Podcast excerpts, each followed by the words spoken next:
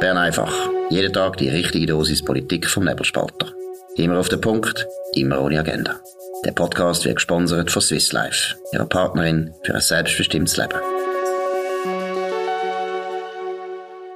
Das ist die Ausgabe vom 16. November 2022. Dominik Feusi und Markus Somm. Ja, folgende Themen. Ein bemerkenswertes Interview von Rudolf Strahm heute in der Zürich Zeitung. Dann Zürich Zeitung, die sich Sorgen macht über die wichtigsten transalpinen Eisenbahnstrecken von der Schweiz, wegen dem Rahmenabkommen, das es nicht gibt.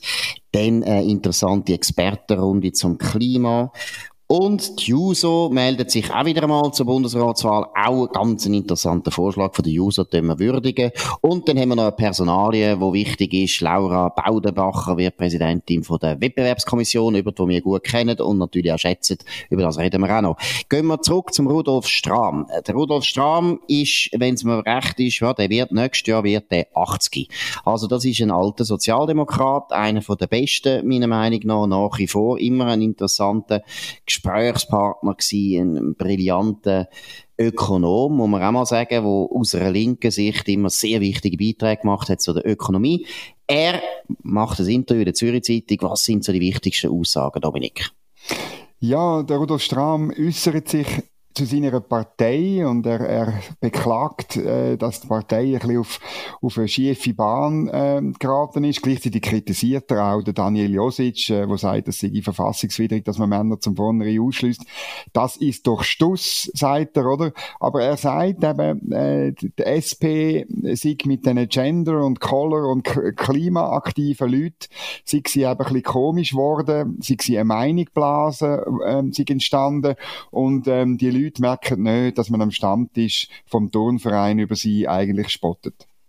Das habe ich eine ganz harte Aussage gefunden, wo ja, weiß gar nicht, ob es stimmt. Ich habe eh das Gefühl, am Stammtisch wird gar nicht mehr über die SP geredet. Es ist viel zu kompliziert, was die für Anliegen vertreten. Das sind einfach Anliegen, wo der Lastwagenfahrer, der Logistiker, Krankenschwester und, äh, was kann man sagen, der Coiffeur einfach nicht beschäftigen. Die haben andere Probleme, zum Beispiel steigende Strompreise oder eine Inflation oder ja, you name it. Also sicher nicht die Themen. Aber was Rudolf Strahm einfach richtig sieht, und da glaube ich, ist aus meiner Sicht die wichtigste Aussage, die er bringt in, der, äh, in dem Interview, dass eigentlich alle Parteien äh, die SP speziell sehr elitär geworden sind, eigentlich nur noch Akademiker in der Politik tätig sind. Die ganze politische Elite ist sehr homogen geworden. Selbst bei der SVP sagt der Rudi Strahm meiner Meinung nach zu Recht, dass auch bei der SVP sich jetzt das so entwickelt hat.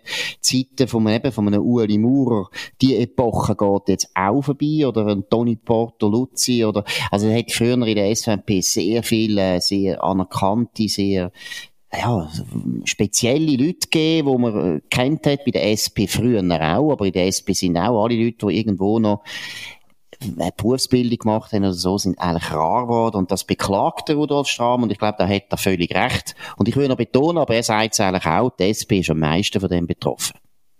Ja, das betont er und, und er ist natürlich selber einer, der zwar auch einen akademischen Weg eingeschlagen hat, aber zuerst Chemiker gelernt hat, dann noch Ökonomie studiert hat, ursprünglich aus dem Emmental kommt. Also, ja, er hat halt wirklich ein bisschen, ein bisschen Dreck an den Schuhen und das hat er nie ganz äh, verloren, obwohl er eben sehr lang ähm, äh, Politiker war, dann noch Preisüberwacher, äh, eigentlich immer noch ein bisschen gehofft hat, es würde passen für den Bundesrat, aber das ist nie, das ist nie der Fall gewesen.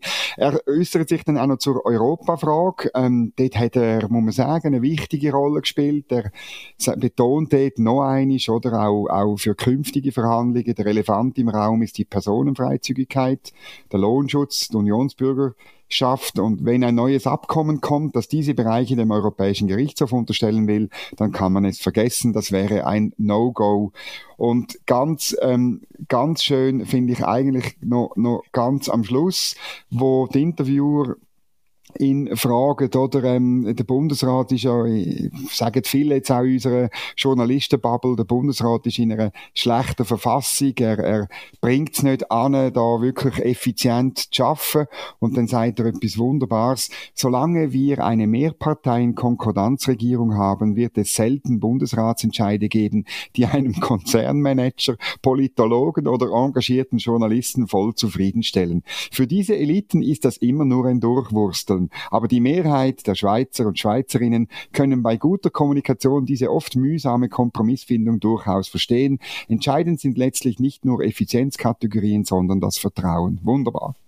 Absolut. Und es ist eben auch insofern völlig äh, bodenständig, aber auch ehrlich, weil das ist der Witz von der Schweiz. Das Durchwursteln, das ist eigentlich eine Tätigkeit, wo wir alle Schweizer, nämlich ob wir jetzt Manager sind, Journalisten oder Politiker, auch kennen. Aber die Journalisten tun dann immer so, als wären wir je eine Autokratie gewesen, wo der Herr Putin im Bundesrat hockt und kann sagen, was läuft. Das ist noch nie gewesen und das wollen wir nicht und wir haben das nie nicht. Wir sind genau das Land, wo jeder immer das Gefühl hat, er muss auch noch seinen Senf dazugeben er muss auch noch irgendetwas durchwursteln. Also es ist eine ganz weltfremde, dumme Ansicht, aber typisch für heutige Journalisten, die alles Akademiker sind.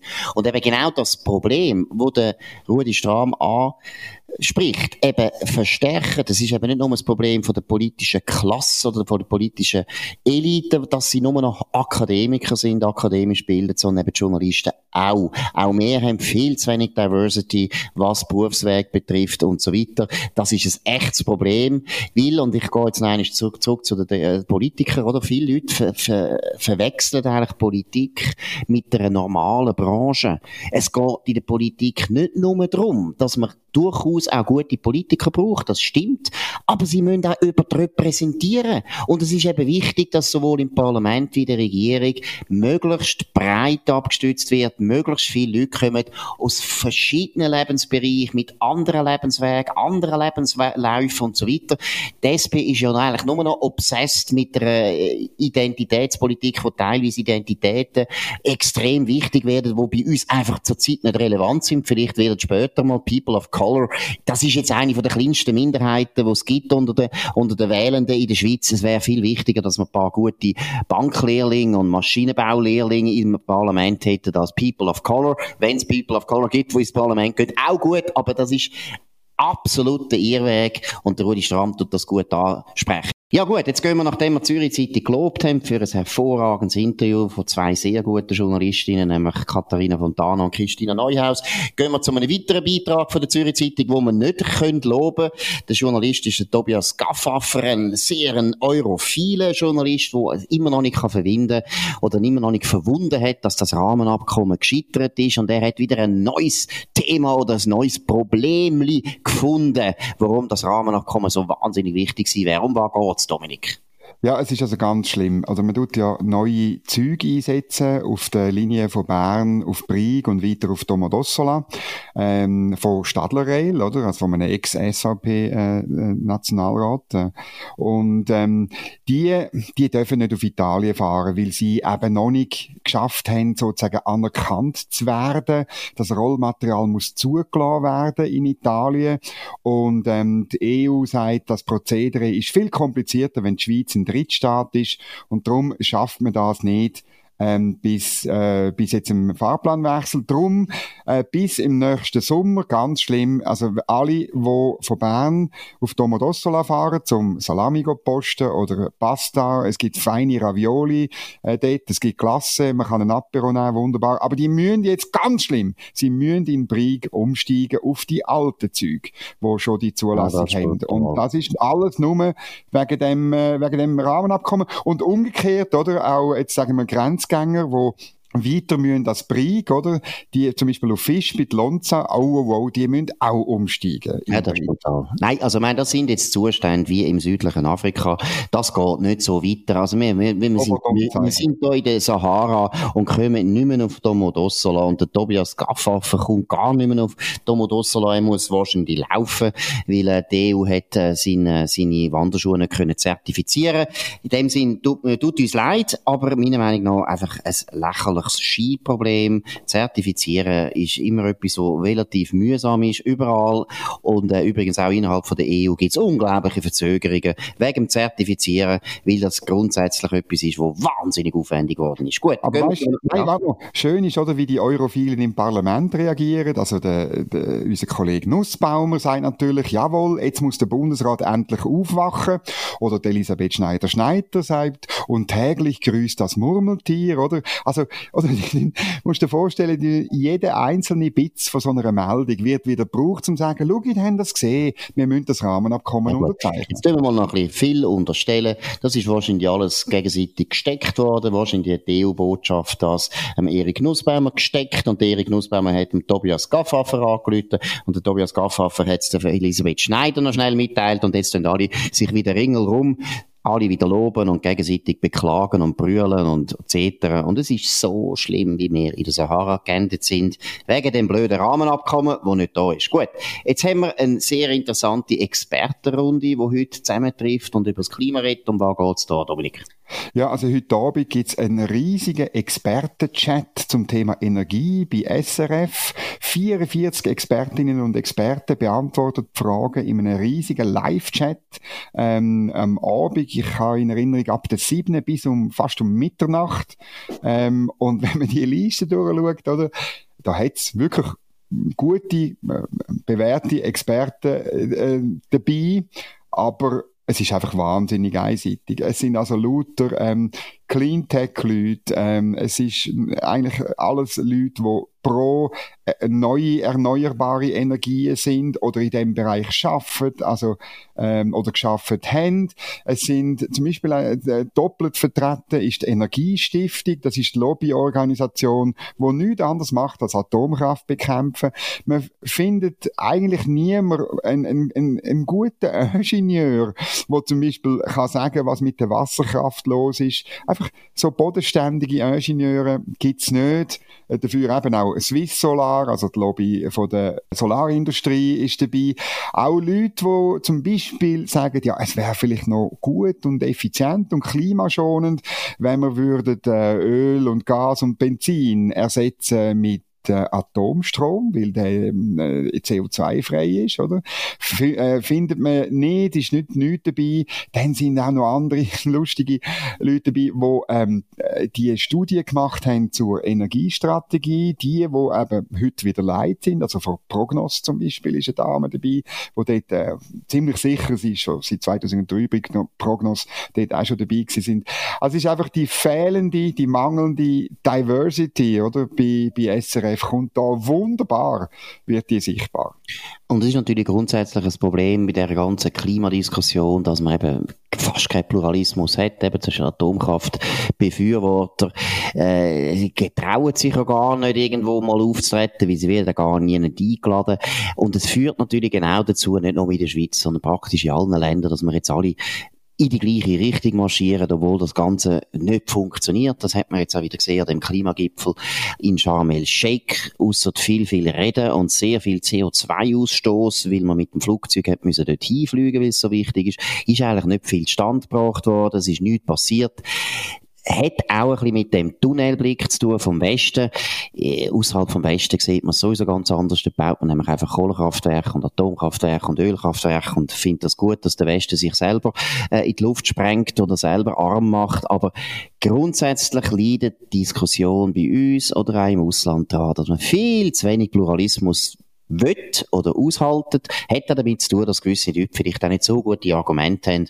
Und wenn sie halt dann äh, immer für sich allein sind und alle die gleiche Meinung haben, fällt das nicht so auf. Jetzt eine Partei oder sagen wir eine Strömung von einer Partei fällt immer wieder auf mit unglaublich originellen, auch sehr realistischen Forderungen. Die Juso, was haben die wieder postet?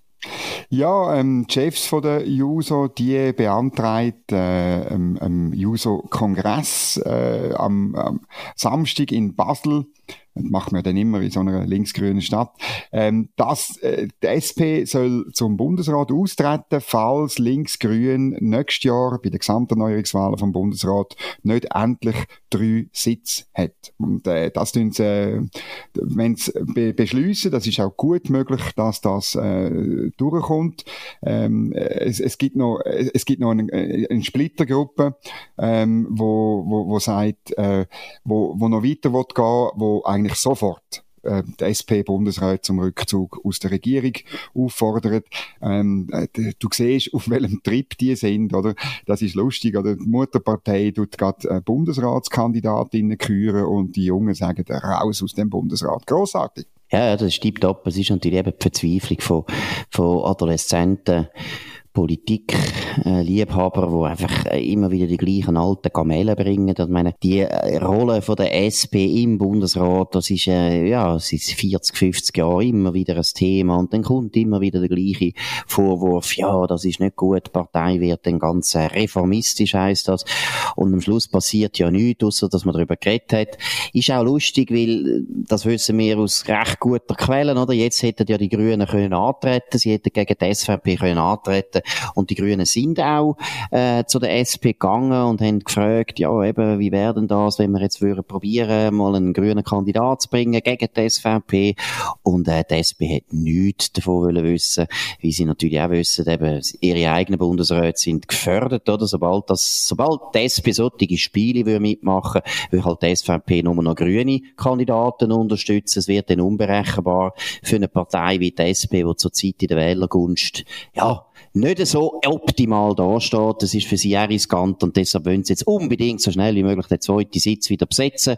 Und die Grünen sind eben nicht so wichtig. Und die User tun jetzt das alles ein bisschen überdecken mit solchen lustigen Forderungen. Das ist in dem Sinne ein bisschen eine Propaganda-Abteilung von der SP, die eigentlich nur nichts anderes macht als verdeckt, dass die Grünen nicht richtig erwünscht sind im Bundesrat und zwar vor allem von den SP-Leuten. Weil, äh, dass es drei linke Bundesräte gibt, ist jetzt einfach, wenn man die Wahlergebnisse anschaut, bis jetzt noch nicht so realistisch. Gut, gehen wir noch zum Letzten. Das ist die Personalie, die ich angekündigt habe, Laura Baudenbacher. Äh, Dominik, du kennst sie sehr gut. Was muss man über sie wissen? Ja, sie ist heute vom Bundesrat zur Präsidentin von der Wettbewerbskommission ernannt worden. Und äh, bemerkenswert ist eigentlich nicht, dass sie die erste Frau ist in dem Amt, sondern sie ist die erste, wo nicht Professorin ist, also wo man irgendwie von der Uni holt, sondern sie ist äh, praktizierende, promovierte Anwältin seit Jahren, auch im Kartellrecht mit internationaler Erfahrung ähm, äh, im Kartellrecht, in anderen Gebieten, also insbesondere alles, was Wirtschaftsrecht, wie, sagt man so ein bisschen dem dem äh, ähm, größeren äh, Gebiet angeht. Sie schreibt für den Nebelspalter immer wieder, zusammen mit ihrem Vater, Karl Baudenbacher, bestreitet sie Baudenbachers Briefing. Das wird sie auch in Zukunft tun. Selbstverständlich äh, nicht mehr irgendwelche Sachen, wo irgend auch im entferntesten würden mit äh, der WECO zu tun haben. Aber ich finde es wirklich bemerkenswert, wie, wie in dem Land, in der Schweiz, in der WECO, ähm, wie das eben ein Miliz, eine Milizbehörde ist. Wie, wie, wie Leute, die aus der Praxis kommen, aus der Wissenschaft auch. Also es hat weiterhin Professoren in dem Gremium, es hat dann auch noch Wirtschaftsvertreter, es hat Konsumentenvertreter, wie die Wettbewerbsbehörden. Eben äh, so ein bisschen probiert, dank dem praxisnäher zu sein, Regelungen zu finden im Kartell, bei Kartellverfahren, die gut sind, nicht einfach nur juristisch, nicht einfach nur ökonomisch zu denken. Das finde ich eine wahnsinnig starke und typisch schweizerische Art, mit einem Thema umzugehen, weil man darf nicht vergessen, Kartellrecht ist immer auch etwas, wo kann schief gehen. Man kann mit Kartellrecht auch den Markt, den Wettbewerb kaputt machen, wenn man zu viele Vorschriften macht. Und ich glaube, ähm, im Moment, äh, man kann da immer diskutieren, diskutieren. Aber unsere Regulierung in diesem Bereich ist immer ein Abwägen, wie viel Intervention, wie viel Laissez-faire. Und ähm, da glaube ich wirklich, wenn man praxisnah ist, ist man einfach ein bisschen weniger in der Gefahr, auf die falsche Seite zu gehen, wie in anderen Ländern. Also gut, also du würdest sagen, das ist eine gute Wahl, das kommt gut, oder was? Gut, ich bin biased natürlich. Ich kenne sie, sie ist eine hervorragende Juristin, aber äh, ja, ich ja, glaube, es ist eine gute Wahl. Einfach ein typisch Leute, Ja, heißt dürfen auch Leute, die wir kennen, gut sein. Also so ist genau. so ist es noch nicht, dass die nachher gerade irgendwie ganz schlecht sind. Wir kennen eigentlich nur gute Leute. Gut, das war es von Bern einfach an dem 16. November 2022. Dominik Feusi und Markus Somm.